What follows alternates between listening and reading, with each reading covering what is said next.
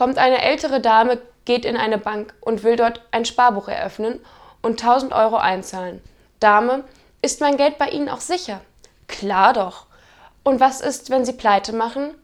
Dann kommt die Landeszentralbank auf. Und was, wenn die pleite machen? Dann kommt die Bundesbank auf. Und was, wenn die pleite machen? Dann tritt die Bundesregierung zurück und das sollte ihnen nun wirklich die 1000 Euro wert sein.